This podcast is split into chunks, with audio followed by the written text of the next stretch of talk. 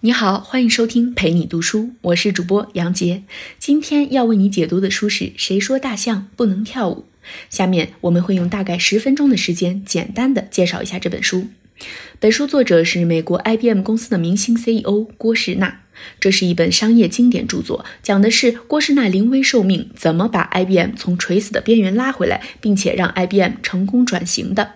对于 IBM 的这次转型，你肯定会好奇：一向实力雄厚的 IBM 为什么会在1990年代初突然遭遇重大危机？作为救火队员空降到 IBM 的郭士纳，究竟开出了什么神秘药方，让这头庞然大物起死回生？听完本期音频，相信你会找到答案。接下来，我分为三个部分来给你详细讲述 IBM 这场生死攸关的转型之战。第一部分，IBM 为什么会遭遇危机？第二部分，为了挽救 IBM，郭士纳做出了哪些战略性的决策？第三部分，在组织文化层面，郭士纳如何重塑了一个新的 IBM？第一部分，IBM 为什么会遭遇危机？在一九五零年代，IBM 刚刚进入计算机领域时，并没有特别的优秀技术，但 IBM 敏锐地意识到了集成电路才代表了未来计算机芯片的发展方向。于是，IBM 几乎拿出全部身家，孤注一掷，全力研发世界上第一台以高性能集成电路为基础的计算机。这就是后来大名鼎鼎的 System 三六零主机，又叫 S 三六零主机。从一九六四年 S 三六零正式发布开始，到一九八零年代中期的二十多年里，S 三六零几乎垄断了全球高端主机市场，让 IBM 长期坐享高增长、高利润的回报。所谓成也萧何，败也萧何。IBM 的竞争对手经过二十多年的追赶，终于在一九八零年代末推出了性能和 S 三六零不相上下，但价格却低得多的主机产品。在惨烈的价格大战之下，IBM 的主机业务呈断崖式下跌。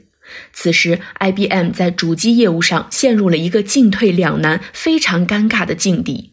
郭士纳清醒地认识到，S 三六零主机的衰落只是导致这次危机的表层原因，更深层的病灶其实是出在 IBM 的组织文化上。据客户普遍反映，他们仍然相信 IBM 的产品，但是他们对 IBM 过高的价格、糟糕的服务以及严重的官僚主义作风非常恼火。我们熟悉的所谓大企业病的所有的特征，IBM 一个都没落下。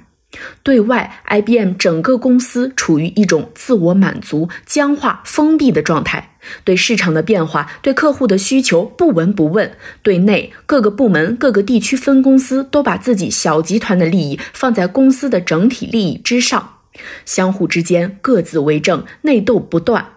二十多年的垄断霸主地位，让 IBM 习惯了躺着赚钱，忘记了还有市场竞争这回事，基本上自废了快速应对市场变动的武功。这才是导致一九九零年代初这场危机的深层原因。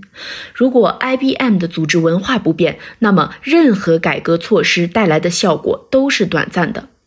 以上就是第一部分，IBM 遭遇危机的直接原因是竞争对手推出了性能和 S 三六零不相上下，但价格却低得多的主机产品，严重挤压了 IBM 的市场份额。更深层的原因是 S 三六零带来的长期垄断地位，让 IBM 陷入了封闭、僵化、尾大不掉的组织文化，无力应对突然变化的市场形势。第二部分，为了挽救 IBM，郭士纳做出了哪些战略性的决策？应对危机，郭士纳从战略上做出了三个重要决策。第一个重要决策，要不要拆分 IBM？郭士纳经过反复考虑，最终决定保持它的完整性。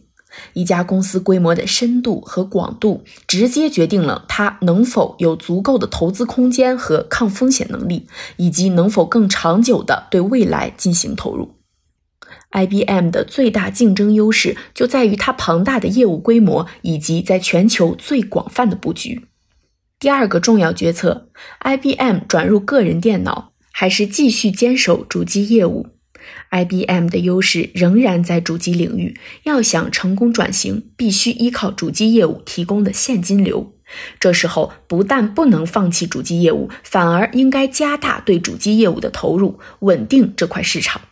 针对主机业务，郭士纳做出了两个大胆的决定：首先，大幅下调主机价格，以应对竞争对手的价格战，保住市场份额；其次，是在资金极为紧张的情况下，划拨十亿美元投入新的技术研发。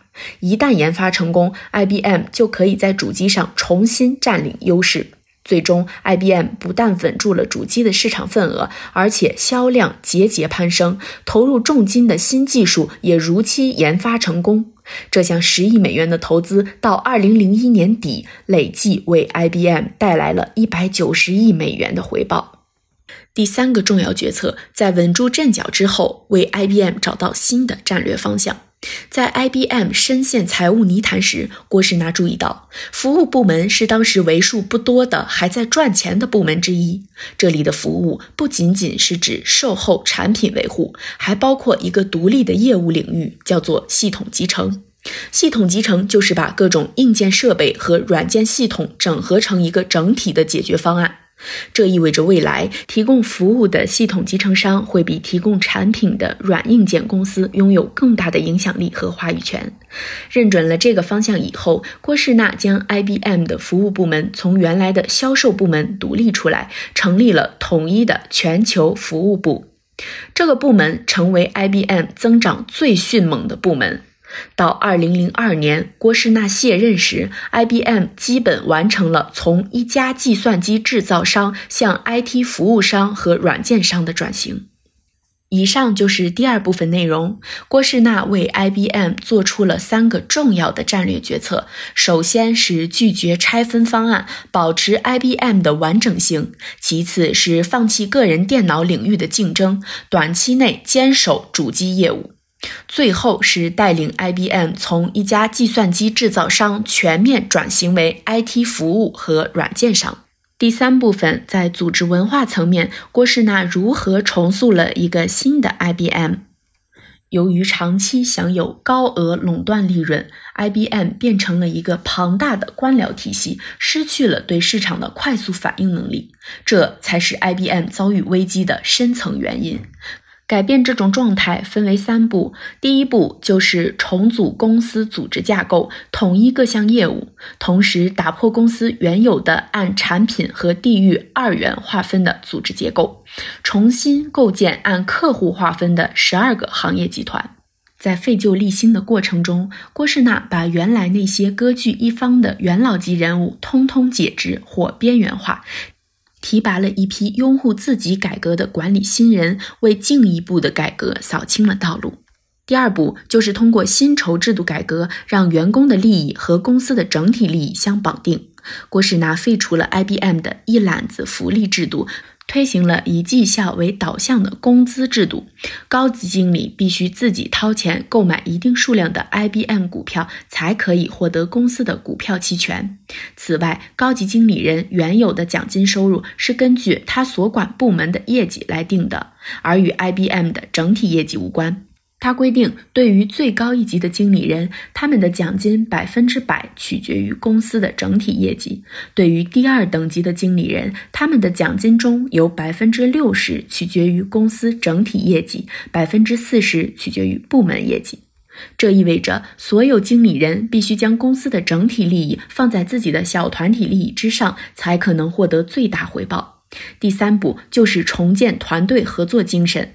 IBM 公司内部有一种奇怪的“不”文化，人人都喜欢说“不”。郭士纳意识到，他并不能改变 IBM 的文化，他只能邀请 IBM 的员工自己来改变自己，然后相信他们。为此，他采用了激将法。他故意痛心疾首地告诉大家，IBM 正在成为市场中被嘲笑的对象，竞争对手正在疯狂抢夺 IBM 的市场份额，还嘲笑 IBM 已经微不足道。郭士纳就问高管们：“对于这一切，你们有什么感想？”在一阵集体沉默之后，郭士纳接着说：“显然，我们已经没有时间来争论和抬杠。”唯一的选择就是同舟共济，一致对外。郭士纳还设了一个岗位，叫做不赞同协调官。只要公司内部出现不同意见，这个岗位的员工就要出面协调，让大家尽可能的达成共识。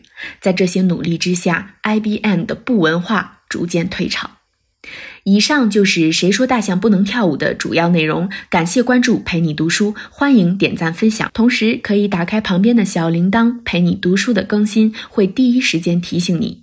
我是主播杨杰，我们下期再会。